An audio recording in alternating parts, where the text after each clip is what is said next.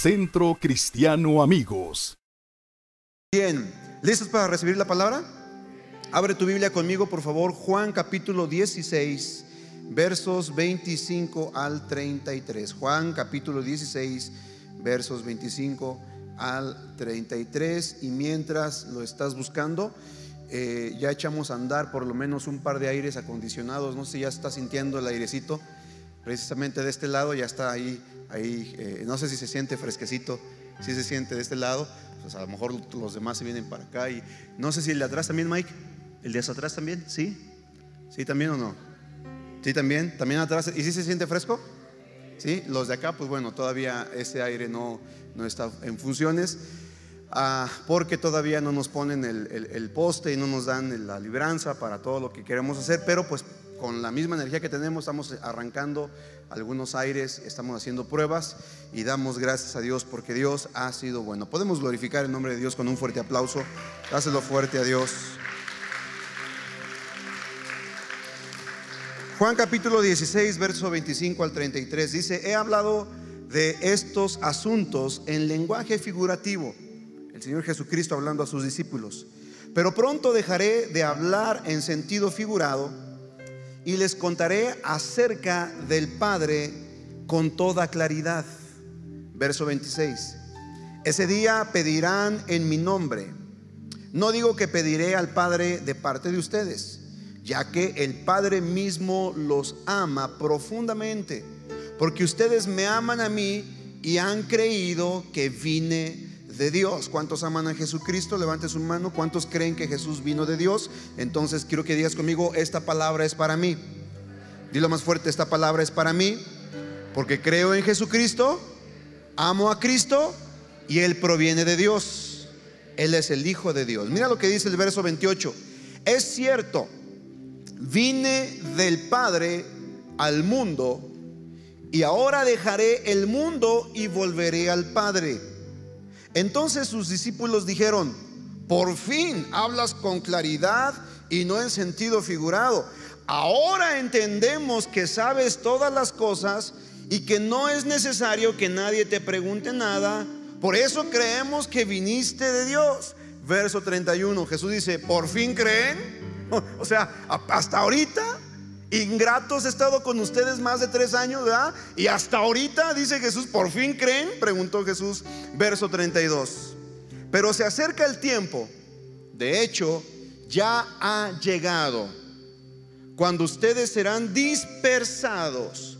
Cada uno se irá por su lado y me dejarán solo. Sin embargo, no estoy solo, porque el Padre está conmigo. Les he dicho todo lo anterior para que en mí tengan paz. Para que en Cristo tengamos qué? Paz. Aquí en el mundo tendrán muchas pruebas y tristezas, pero anímense porque yo he vencido al mundo. Padre, en el nombre de Jesús, recibimos esta palabra en nuestro corazón y declaramos que produce el efecto que quieres que produzca en nuestras mentes, en nuestros corazones y en nuestro estilo de vida. Hoy te pido, Señor, que tomes nuestras mentes, nuestros corazones y nos alinees a tu bendita palabra. Toma autoridad sobre todo espíritu de distracción y sobre toda obra de las tinieblas que quiera venir a interrumpir esta reunión. Declaramos que no tienen parte ni suerte en medio nuestro, en el nombre de Jesús. Y todos decimos, amén. Yo sé que ya eh, mi querido Martín Muñoz saludó a la gente que nos está viendo en internet. Yo también les saludo. Y eh, el tema de esta noche se llama Hará un camino. ¿Cómo se llama? Hará un camino. Y fíjate que de lo que te quiero compartir esta noche es precisamente de la crisis. ¿De qué te quiero compartir? De la crisis. ¿Cuántos han experimentado algún tiempo de crisis en su vida? Levante su mano. A ver, levante su mano. ¿Cuántos saben que la crisis llega a la vida de una persona en cualquier momento? No avisa, no pide permiso, simple y sencillamente llega. Ya sea por una dificultad de salud, ya sea por una dificultad de una relación, ya sea por una dificultad económica, por cualquier circunstancia, una crisis puede llegar a la vida de cualquier persona. Nadie está exento de las crisis. Nadie puede evitar que una crisis venga a su vida. Y Jesucristo nos habló de esto. Jesucristo en este pasaje justo antes de ser entregado y muerto, ser crucificado por nuestros pecados, habla con sus discípulos y les dice, muchachos, todas estas cosas les he hablado para que en mí tengan paz. Es decir, van a venir situaciones difíciles. Ustedes serán dispersados, me van a abandonar, me van a dejar, pero no voy a estar solo porque Dios estará conmigo. Cada quien correrá para lo suyo. Sin embargo, no se preocupen, dice Jesús. Aunque en el mundo tengan aflicciones, confíen, porque yo he vencido al mundo. Qué tremenda palabra la del Señor Jesús y cómo se cumple esta profecía y esta palabra en la vida de cada ser humano. Mira, la crisis llevó a la familia de Jacob de vivir y de, eh, estar eh, en la tierra de Canaán o en la tierra donde se habían establecido para salir a vivir a Egipto cuando escaseó la comida en su tierra. Y 400 años después, la misma eh, familia, movida por la crisis, salieron de Egipto para tomar su tierra prometida. Es decir, una crisis movió a más de 70 personas de su tierra para entrar a una tierra ajena, la tierra de Egipto. Y por otra crisis, 400 años después, esta misma familia, que ya no eran 70, 75 personas, ya eran más de 2 millones, salieron para obtener y para poseer su tierra prometida. ¿Qué significa esto? Que si no hubieran experimentado una crisis, Jacob nunca se hubiera movido de su lugar. Probablemente, tal vez, la crisis sea lo que te incomode, lo que te sacuda, lo que te levante para dar el siguiente paso a lo que Dios quiere hacer en tu vida. Pero no nos gustan las crisis. ¿A quién le gusta la crisis? A nadie. Queremos que todo esté como siempre, normal, sin que haya problemas, sin que haya dificultad. Queremos que las cosas marchen bien. Y si tú eres como el pastor, te frustras cuando las cosas no salen como tú las planeabas. ¿Cuántos son como el pastor? Que se frustran cuando las cosas no salen como las planeaste. Y mira, a veces cuando no plane o planean las cosas y no resultan como tú esperabas, entras en, entras en, más fuerte, entras en, y comienzas a querer Buscar a ver no quién te la hizo, sino quién te la... ¿Verdad? Así somos porque no nos gustan las crisis. En pocas palabras, las crisis son puertas que se abren para avanzar al siguiente nivel. ¿Cuántos lo habían visto de esta manera? La próxima vez que estés en medio de una crisis, en lugar de quejarte, en lugar de decir, ¿por qué? ¿Por qué a mí? ¿Por qué me está pasando eso? ¿Por qué me están sacando de mi zona de confort? Debemos de empezar a pensar y a decir, ah, esta crisis me está viniendo porque Dios me está llevando al siguiente nivel. ¿Cuántos dicen amén a esto? Entonces, no supongas que una crisis para tu vida viene para arruinarte. Al contrario, la crisis que estás experimentando, si la sabes tomar adecuadamente, tomado de la mano de Dios, si sabes enfrentarla correctamente, esa misma crisis será lo que te catapulte para el siguiente nivel en tu vida espiritual. Alguien puede glorificar el nombre de Dios. Alguien puede darle un fuerte aplauso a Dios por esto. Así que, amada familia, los que me están viendo en internet, los que están aquí de manera presencial, si estás en medio de una crisis, felicidades, porque estás en el proceso hacia algo mejor. ¿Alguien puede darle un fuerte aplauso a Dios por eso? Vamos, hacerlo fuerte. No nos gustan las crisis, sin embargo debemos de aprender cómo manejarlas, cómo sortearlas, cómo salir adelante. Justo antes de que los discípulos experimentaran la crisis de perder a Jesús por un momento, Jesucristo les da esta poderosa declaración de fe. En el mundo tendréis aflicción, pero confíen, yo he vencido al mundo. Ellos, los discípulos, habían disfrutado de las bendiciones de caminar con Jesucristo. Habían estado viviendo y experimentando los milagros de Jesús de viva mano. Habían visto la multiplicación de los panes y los peces. Habían visto cómo Jesucristo caminó sobre el agua. Vieron cómo Jesucristo se levantó con autoridad y reprendió a las aguas, reprendió al viento. Miraron cómo Jesucristo pudo sanar, liberar, resucitar muertos. Es decir, ellos disfrutaron la compañía del Salvador, del Rey de Reyes, por tres años, tres años y medio. Ellos estuvieron disfrutando de la comunión con Cristo. Todo parecía hermoso.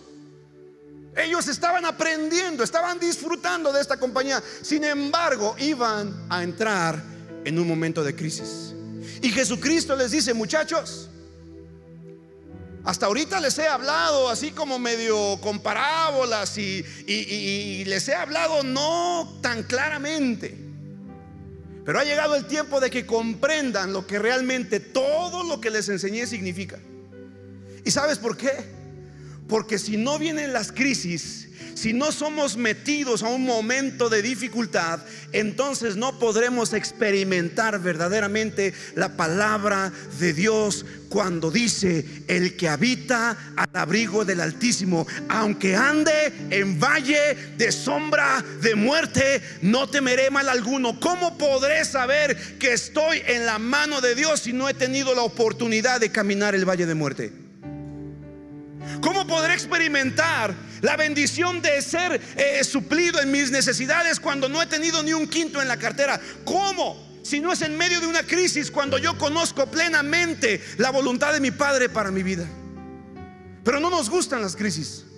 Le huimos a las crisis. Mucha gente renuncia a su proceso en medio de una crisis. Mucha gente inclusive reniega de lo que Dios está haciendo en su vida en medio de la crisis. Por eso es importante que tú y yo no perdamos de vista aquel que nos dijo que en este mundo tendríamos aflicciones, pero que confiáramos porque Él ha vencido al mundo.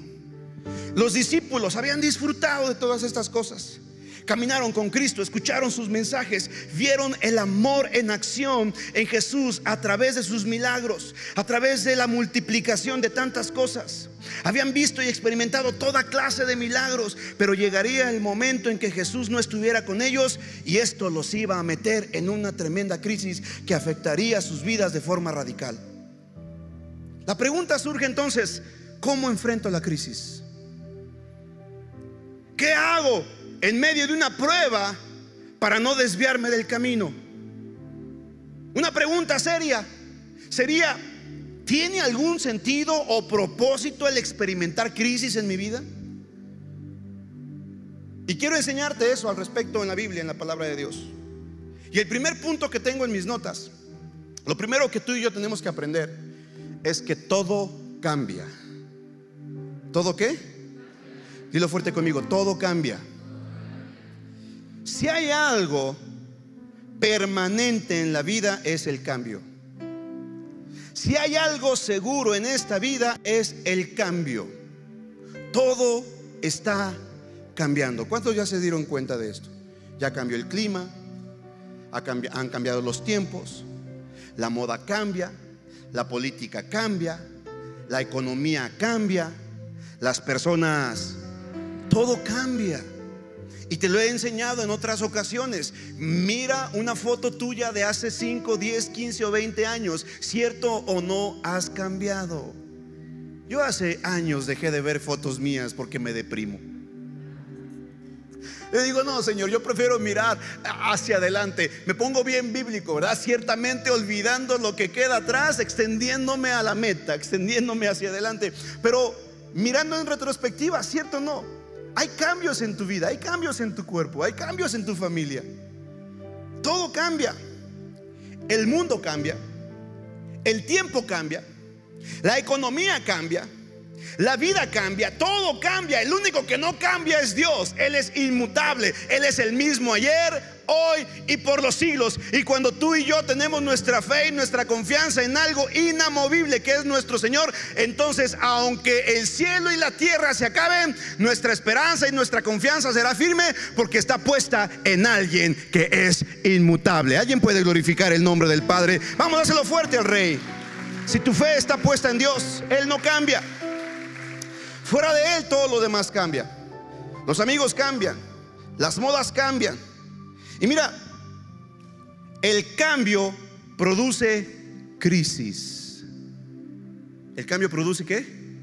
Entonces pudiéramos decir que cambio es igual a crisis. Porque cada vez que experimentas un cambio, cierto o no, entras como en un proceso de decir, ah, caray, ¿y ahora qué hago? Y más los que han tenido que cambiarse de ciudad, por ejemplo, que han estado en una ciudad para cambiarse a otra, cierto o no, estos cambios producen crisis, cierto o no. Levante su mano. Los que nos hemos cambiado de una ciudad a otra, de una casa a otra, de un vecindario a otro, ¿cierto? No produce crisis. Ay, joder, ¿cómo, ¿cómo lo voy a hacer? Ay, y la renta, ay, que el depósito y la mudanza. Y yo soy solo, soy sola y no tengo quien me ayude. Y empieza un momento de... ¿Por qué? Porque los cambios es igual a crisis. ¿Tiene sentido o no? ¿Ya te diste cuenta de esto? No sé si te has dado cuenta, pero el mundo entero entró en una por causa de los... Si te diste cuenta de ello? Ha habido cambios en la manera en cómo nos relacionamos, cómo nos saludamos, cómo atendemos reuniones, cómo estamos en eventos. Ha habido cambios significativos y esto a mucha gente le ha traído muchas... Yo he visto a gente que incluso se molesta se molesta porque dicen, no, no, a mí no me midas. Y no, y empieza, ¿verdad? Y le quieren tomar la temperatura y se pelea con el de la temperatura. Le dicen, por favor, póngase gel. Y yo no quiero esa cochinada. Y empieza porque se está resistiendo al... Y resistirte al cambio traerá más crisis. Cada vez que tú mires a una persona que se resiste, a pasar por un filtro de sanitización, por ejemplo, es que esa persona se está resistiendo al cambio. Y como consecuencia está generando estrés. Hay un montón de crisis en su vida. Entonces, cambio igual a crisis. Escucha bien, el cambio es normal. Quiero que digas conmigo, el cambio es normal. Dilo más fuerte, el cambio es normal. Entonces, si cambio es igual a crisis, pudiéramos decir que la crisis también es...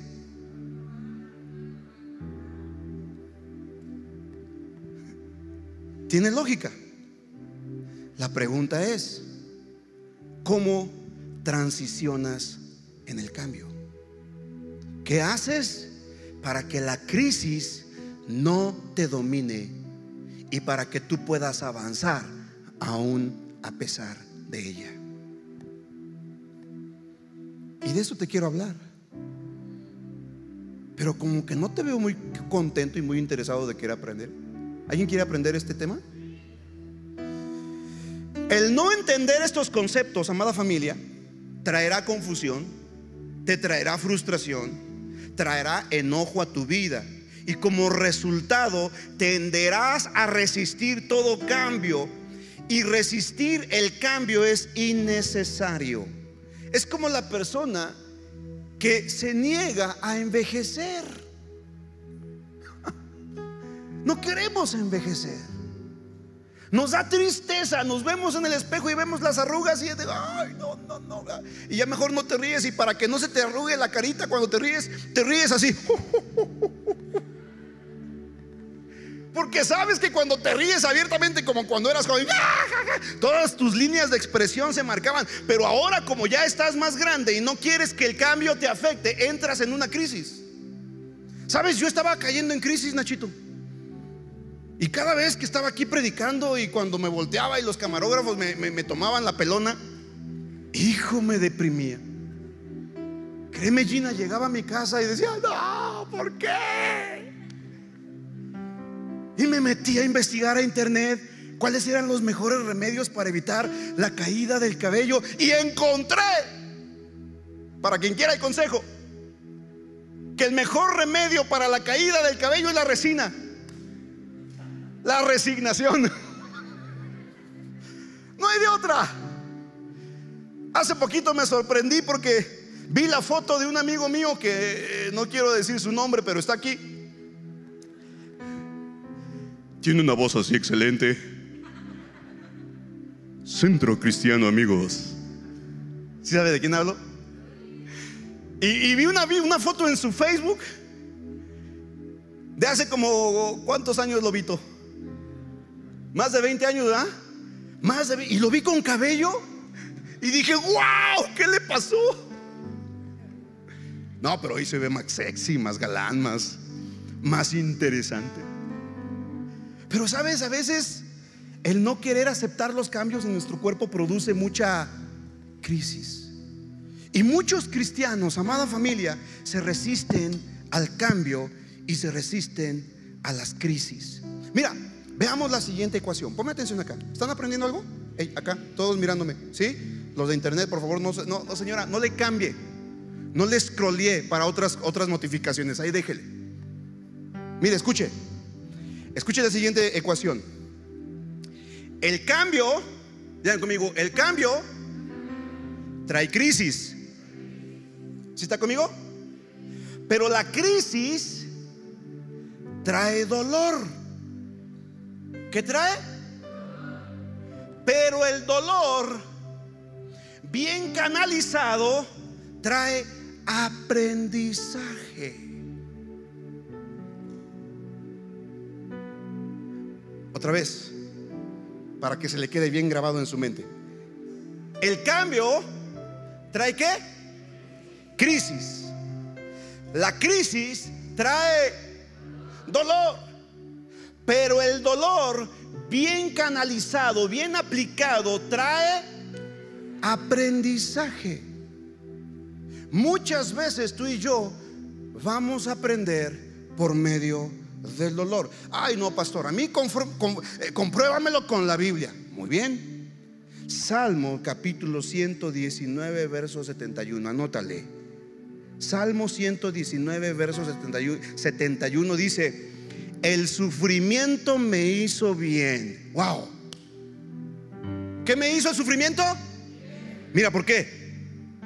Porque me enseñó a prestar atención a tus decretos. Wow.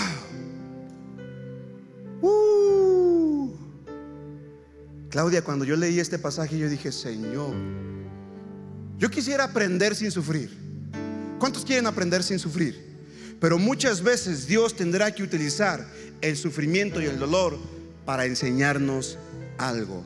Salmo 119, verso 71. Eh, en pocas palabras, escucha, el resultado de la crisis en nuestra vida, escucha, ponme, atención acá, ponme atención, no te me distraigas. El resultado de la crisis en mi vida no depende del tipo o naturaleza de la crisis, sino de la manera en la que reacciono frente a ella. Otra vez, el resultado de la crisis en mi vida no depende del tipo de crisis o la naturaleza de la crisis, sino de cómo yo respondo frente a ella. Estás respondiendo al COVID? Lo hemos visto. Familias enteras sucumbiendo al temor por causa del COVID. Personas. Congregaciones siendo clausuradas, siendo cerradas.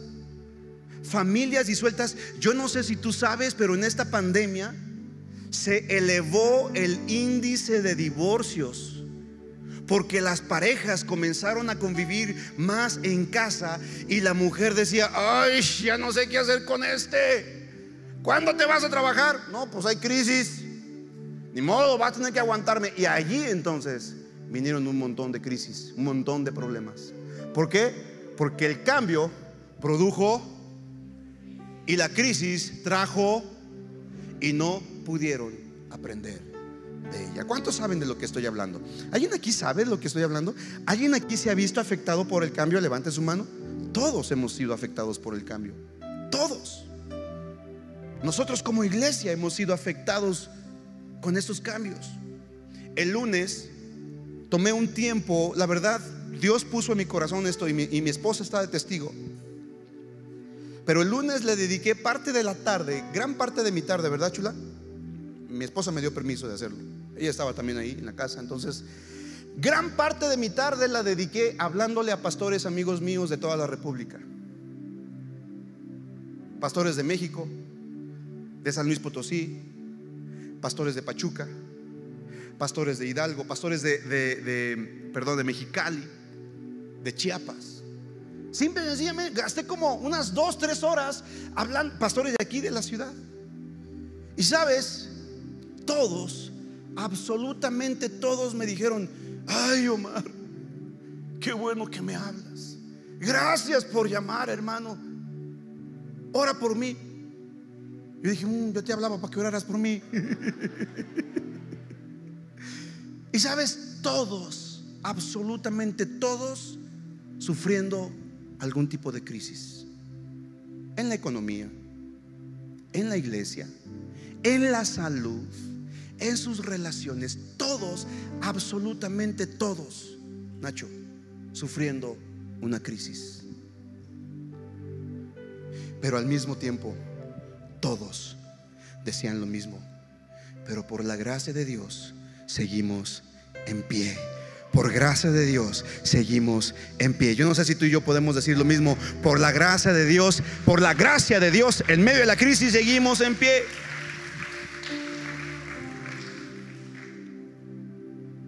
Escucha,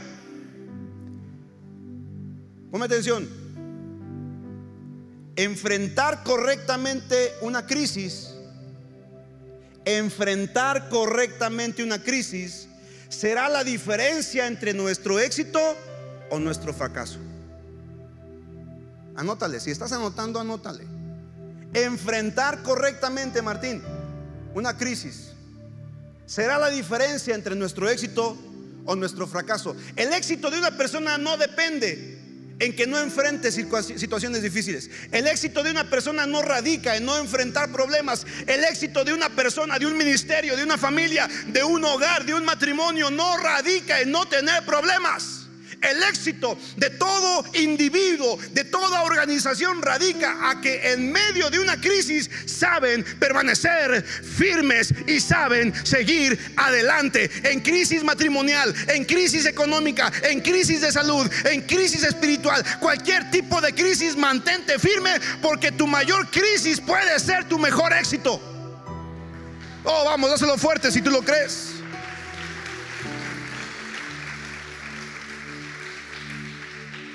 Quiero que levantes tu mano derecha con toda la fe que hay en tu corazón y quiero que digas, gracias Dios. No, pero dilo fuerte, gracias Dios. Porque en medio de mi crisis, tú me haces prosperar. Y esta crisis no será mi lápida, será mi, mi plataforma para avanzar al siguiente nivel. Si tú lo crees, dale un fuerte aplauso a Dios. Vamos, dáselo fuerte.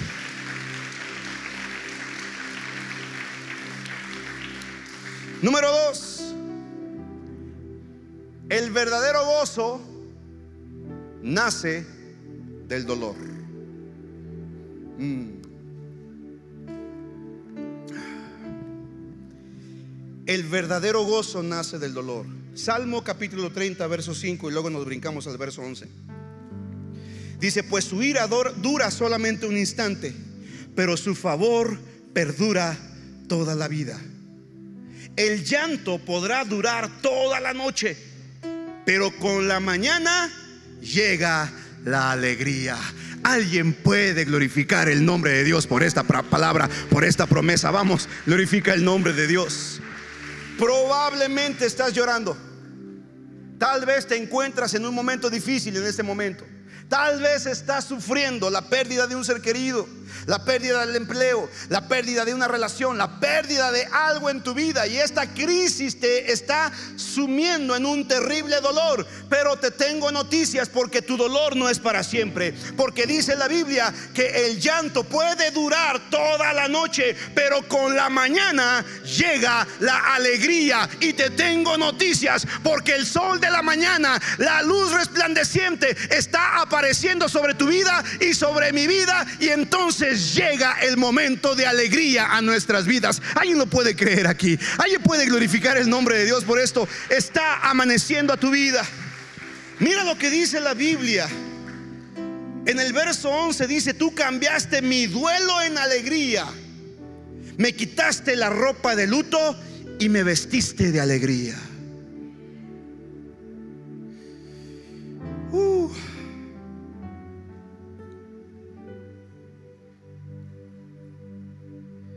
¿Quieres más? Salmo capítulo 126, versos 5 y 6. Dice, los que siembran con lágrimas cosecharán con gritos de alegría. Lloran al ir sembrando su semilla, pero regresan cantando cuando traen la cosecha. Amada familia, te tengo noticias. Llora todo lo que quieras. Llora cuando estás sembrando la semilla. Llora en medio del proceso, pero no te quedes en tu llanto, porque después cosecharás la preciosa semilla que sembraste con manos y regaste con lágrimas. Y la promesa es que si siembras tu semilla con llanto, la cosecharás con gozo, con alegría y con júbilo y disfrutarás de la cosecha que no se perdió por causa de tu luto.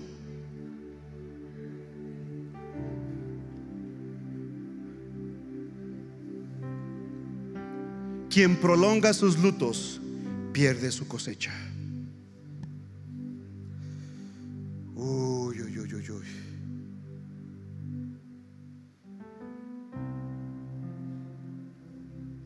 Quien prolonga sus lutos pierde su cosecha.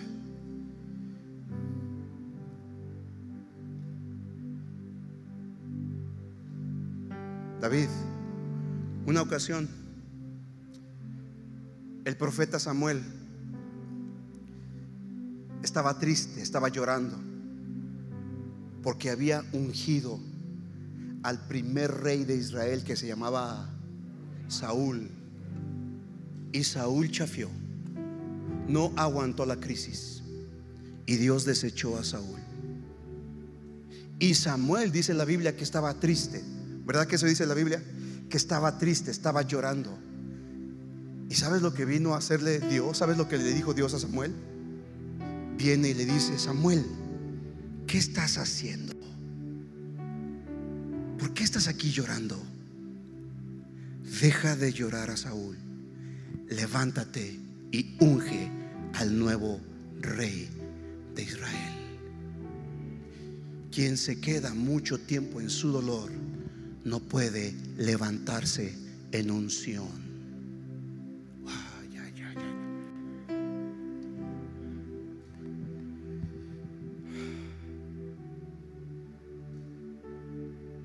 Está recibiendo palabra aquí? ¿Alguien está recibiendo la palabra de Dios esta noche? Hay cosas que nos duelen, por supuesto. Tal vez tú me digas, pastor, pero tú ni has sufrido.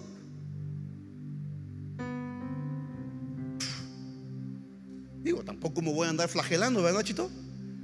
No andar por la vida, por mi culpa, por mi culpa. No. ¿A quién le gusta sufrir? A nadie.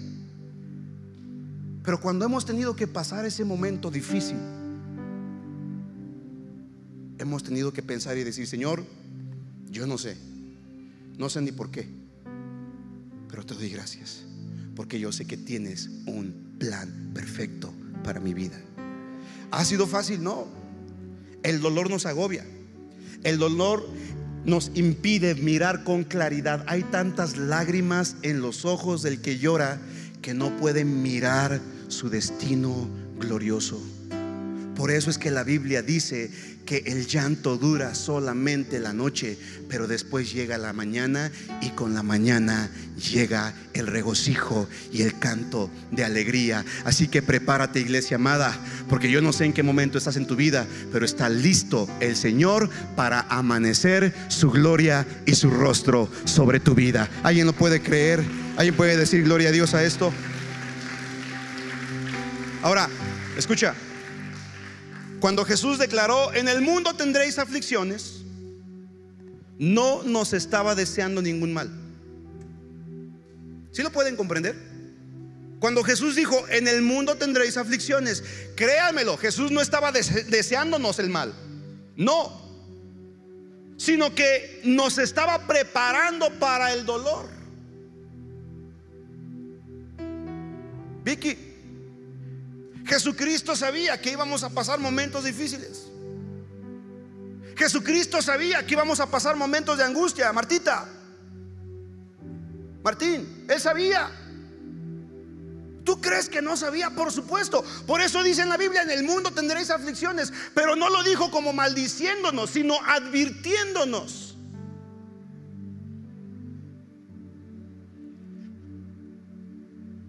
No nos estaba deseando el mal, sino que nos estaba preparando para el dolor. Porque Él sabía que no podemos evitar el sufrimiento, pero sí evitar el desánimo.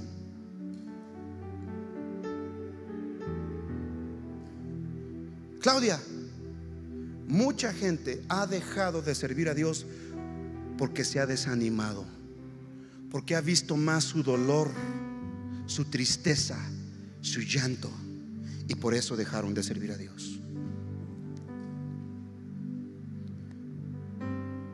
¿Me sigues o no?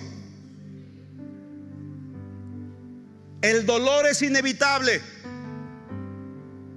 Quiero que diga conmigo, el dolor es inevitable, pero la derrota es opcional. Uy, no sabes lo que estás declarando. El dolor es parte de la vida humana, es parte de la naturaleza caída del ser humano, es inevitable. Pero porque sufras o porque hayas sufrido no significa que estés en derrota. La derrota, Lalo, es opcional. Puedes haber sufrido en tu pasado. Puedes haber sufrido el día de ayer. Pero hoy estás de pie. Porque a pesar del sufrimiento, le has creído a papá. Y ahora caminas en victoria. ¿Lo crees, Lalo? ¿Susi? La crisis es inevitable pero el éxito es opcional.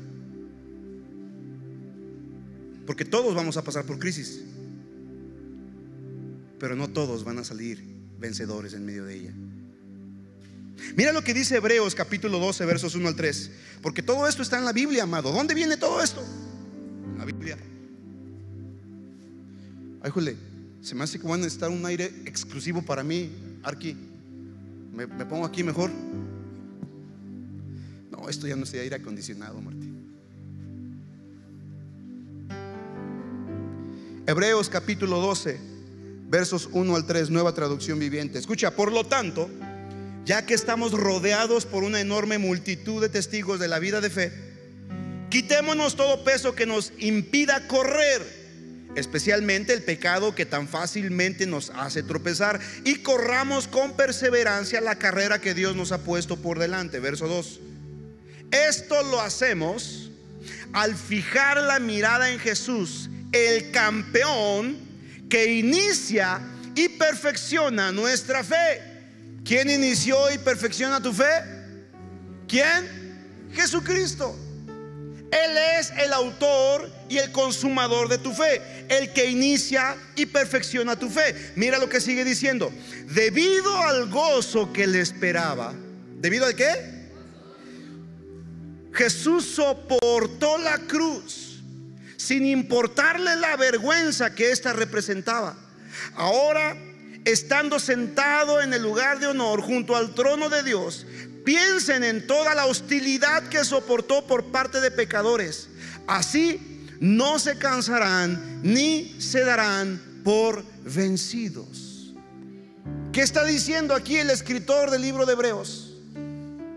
Está diciendo que en medio del dolor, en medio del sufrimiento, en medio de la angustia, miremos a aquel que murió por nosotros, como Él lo hizo. Él murió en la cruz mirándonos a, nos, mirándonos a nosotros. La Biblia dice que por el gozo puesto delante de Él sufrió nuestros dolores. ¿Qué significa? Que Dios, que Jesucristo negó el dolor. Le dijo al dolor, no importa cuánto me cueste, no importa lo que tenga que sufrir, no importa la vergüenza. Yo estoy mirando a todos aquellos que por mi sacrificio van a ser salvos. Y entonces Él cambió su dolor por el gozo que tenía puesto delante de Él.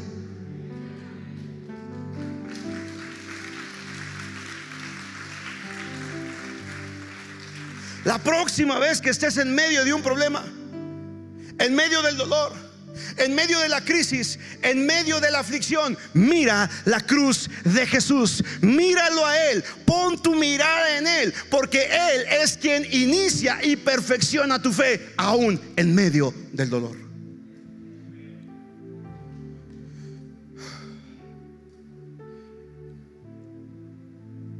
¿Alguien aquí le está sirviendo esa palabra? Se me hace que esta era para el domingo. No, es cierto. La palabra de Dios siempre es edificante, cualquier día. Lunes, martes, miércoles, cualquier día. Número tres, deja que Dios te lleve a través de la crisis. Deja que quién? ¿Quién? Deja que sea Dios, Martín, que te lleve en el proceso, en medio de la crisis. David, deja que sea Dios. Nacho, deja que sea Dios. Martín Salinas, deja que sea Dios. Lalo, todos los demás. Alex, Klaus, Elsa, David, Rubén, todos aquí. Deja que sea Dios que te lleve a través de la crisis. Ahora, ¿cómo lograr atravesar los momentos de crisis? Pregúntame, ¿cómo lograr atravesarlos, pastor? Pregúntame, pregúntame, ¿cómo le hago, pastor? Qué bueno que me lo preguntas. Pensé que te ibas a ir con la duda. ¿Cómo lograr atravesar los momentos de crisis? Ok, necesito entender tres cosas. Y con eso terminamos. Por hoy. ¿Me parece? Entendiendo tres cosas. Lo primero que debemos de entender. Dios desea que todo cambio, que es igual a crisis, en sus hijos, opere para bien. Dios desea que todas las cosas que ocurren a sus hijos operen para bien. Mira lo que dice Romanos 8:28. Y sabemos que Dios hace que todas las cosas, que qué? Incluyendo las crisis. ¿O crees que las crisis se salen de todas las cosas? Entonces, incluye también la crisis, incluye también el dolor, incluye el desánimo, incluye la tristeza, incluye todo. La enfermedad, el diagnóstico negativo, todo. Dice, y sabemos que Dios hace que todas las cosas cooperen para el bien de quienes lo aman y son llamados según el propósito que Él tiene para ellos.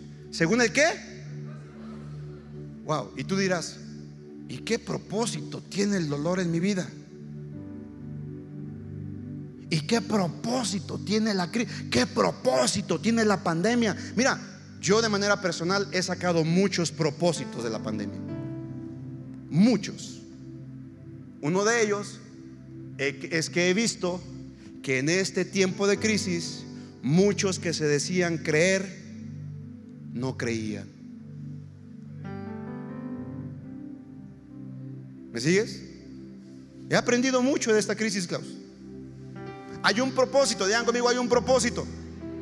Cada vez que estés enfrentando una crisis, cada vez que estés enfrentando un problema, cada vez que estés enfrentando un dolor, tienes que pensar lo siguiente. Ok, Señor, estoy en esta crisis, estoy en este problema, estoy en este diagnóstico, estoy en esta circunstancia, pero seguramente hay un propósito. Y yo sé que a pesar de todo esto, tu propósito en mi vida se cumplirá. ¿Cuál es ese propósito? No lo sé. Pero lo que sí sé es que debo confiar en ti. ¿Cuántos dicen amén a eso? Mira, Job capítulo 1, verso 22. Job capítulo 1, verso 22 dice, en todo esto no pecó Job. ni atribuyó a Dios despropósito alguno. Y como nos enseñaba Alexis el domingo, a Job le quitaron todo. O bueno, como dijimos el domingo, pareciera como que le habían quitado todo a Job, pero no le quitaron todo a Job. ¿Ya sabes por qué? Porque el todo de Job, ¿quién era? Dios. Entonces, no le quitaron todo.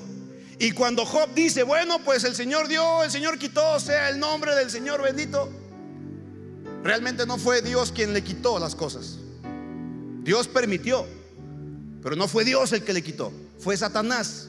¿Me sigues? Pero aún en todo esto, mira, termina el capítulo 1, el verso 22 de Job, dice, en todo esto no pecó Job, ni atribuyó a Dios despropósito alguno. ¿Sabes cuándo pecamos en medio de la crisis?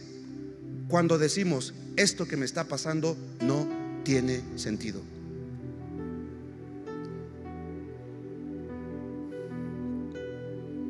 Ahí estamos pecando. Ahí la estamos regando. Porque pensamos que Dios está haciendo las cosas descuidadamente. Pero la Biblia dice que Job no le atribuyó despropósito.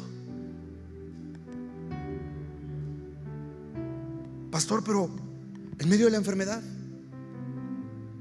en medio de la muerte, en medio del robo, en medio de la inundación, la Biblia dice que no le atribuyó despropósito. Pecamos, Martín, cuando pensamos en este problema que tengo, Dios se equivocó conmigo.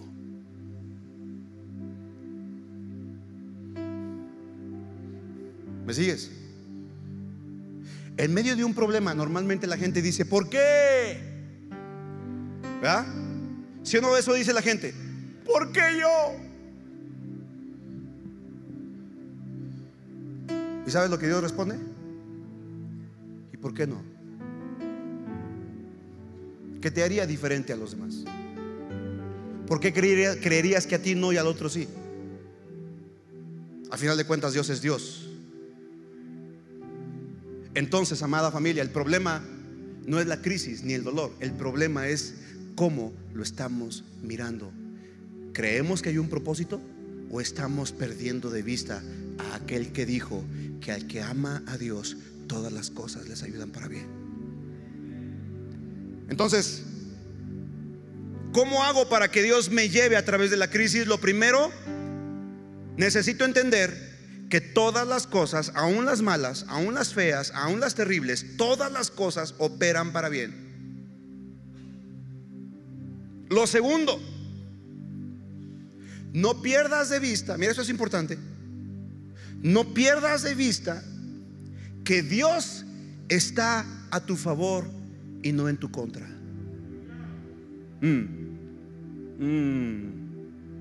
Porque inmediatamente mucha gente cuando está en medio de una crisis dice, ay, Dios, estás en mi contra.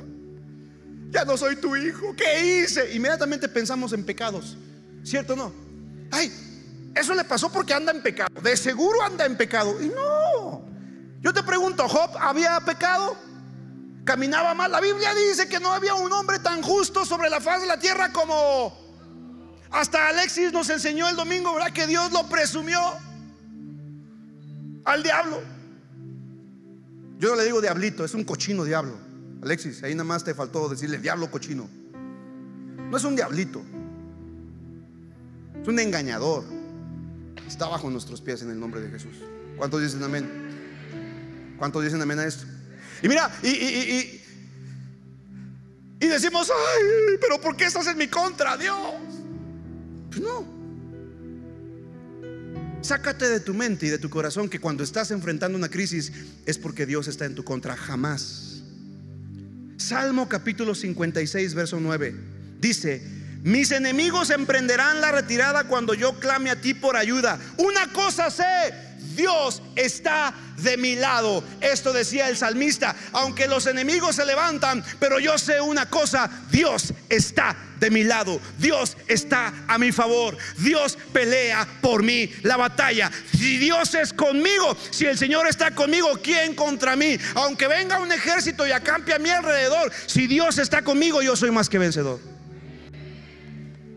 Sácate de tu mente la idea de que Dios es tu enemigo. Dios no es tu enemigo. Él derribó la enemistad que había causado por, por causa del pecado a través del sacrificio en la cruz del Calvario. Si siendo enemigos de Dios, Dios envió a su Hijo para morir en la cruz por nosotros. Ahora imagínate que somos salvos. ¿Cuánto más no hará por nosotros ahora que somos sus hijos? Y número tres, confía en que Dios hará algo nuevo. Confía en que Dios hará algo nuevo. Isaías 43, versos 15 al 19. Yo Jehová, santo vuestro, creador de Israel, vuestro rey, así dice el Señor, el que abre camino en la crisis o en el mar. El que abre camino en la crisis y senda en las aguas impetuosas de los problemas. El que saca carro y caballo, ejército y fuerza, caen juntamente para no levantarse, fenecen como pábilo, quedan apagados. No os acordéis de las cosas pasadas, ni traigas a memoria las cosas antiguas. He aquí que yo hago cosa nueva pronto saldrá a la luz. ¿No la conocéis? Otra vez abriré camino en el desierto y ríos en la soledad. Amada familia, cuando estés enfrentando una crisis, no pierdas de vista que Dios está por abrir camino en el desierto y va a abrir camino en el mar, porque Dios peleará por ti, porque Dios está por ti. ¿Alguien puede glorificar el nombre de Dios por esto? Ponte de pie familia. ¿Cuántos creen que Dios hará un camino? En medio de tu crisis, en medio de tu dolor, en medio de tu depresión, en medio de tu tristeza, Dios hará un camino. Amén. Él cumple sus promesas. Para terminar, amada familia, la raíz del dolor es el temor. Y el temor hace que las personas se enfoquen en sí mismas.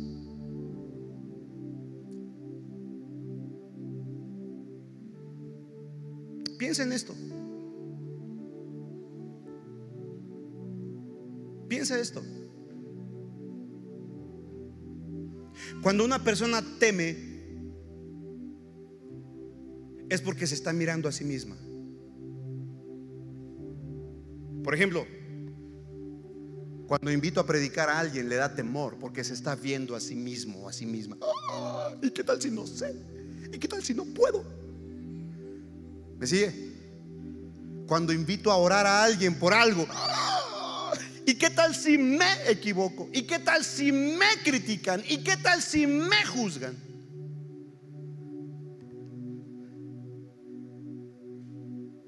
¿Se da cuenta? Escucha. Mientras más te mires a ti, más temor tendrás.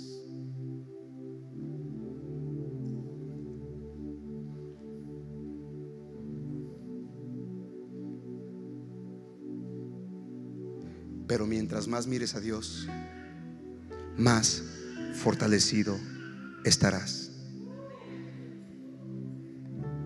¿Tiene sentido o no?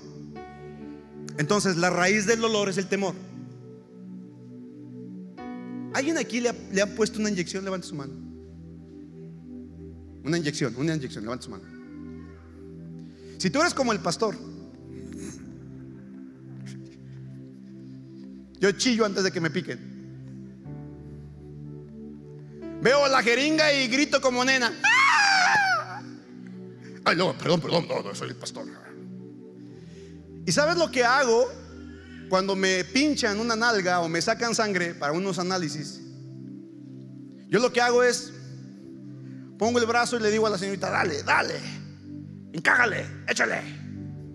Prepárate otra aguja porque soy de acero y no se vaya a romper ahí la aguja. Y me volteo. Y empiezo a pensar, ay, ¿qué voy a comer al rato? Mm, ¿Qué habrá hecho de comer mi esposita? Ah, y empiezo. Y cuando menos me doy cuenta, me dice la enfermera, ya. Y yo, ah, ya. Ah, pues ahora la otra. Pero ¿sabes por qué duele menos? Porque te concentras menos en ti. No sé si me estoy explicando. Es un principio básico. ¿Alguien se ha roto un hueso? ¿Cierto no? Cuando te lo has roto, te has fracturado al principio, ni cuenta te dice, se rompe y ya. Se fracturó. Te ves la mano, el dedo, lo que sea. Y como no te diste cuenta, no eras consciente, no te dolió mucho, pero cuando te das cuenta y cuando empiezas a pensar, ¿qué sucede? Empiezas a qué? A sentir el... Porque tienes el temor, lo que hace el temor es que se centra en la persona. Se centra en uno mismo. Y cuando tú estás más centrado en ti, es cuando más temor tienes. ¿Me sigues? ¿Qué le pasó a Pedro cuando bajó de la barca? Mientras caminó sobre el agua, iba bien contento mirando a Jesús y de pronto se miró a sí mismo, ¿verdad? ¿Y le dio qué? Miedo. Porque dejó de mirar a Cristo y comenzó a verse él mismo. Es el mismo principio, amada familia. La raíz del dolor es el temor. Y el temor hace que las personas se enfoquen en sí mismas. Pero el perfecto amor quita el temor porque el amor pone su enfoque en Dios y en los demás y se niega a sí mismo. Primera de Juan 4:18 dice, el perfecto amor del Señor echa fuera todo ¿Qué te estoy diciendo con eso? Para terminar, Nacho, Vicky, que en medio de la crisis, deja de mirarte a ti y mira a Dios. Y entonces, más fácil saldrás de la crisis. Ya acabé, ya terminé, dice mi pastor. Podemos darle un fuerte aplauso a Dios.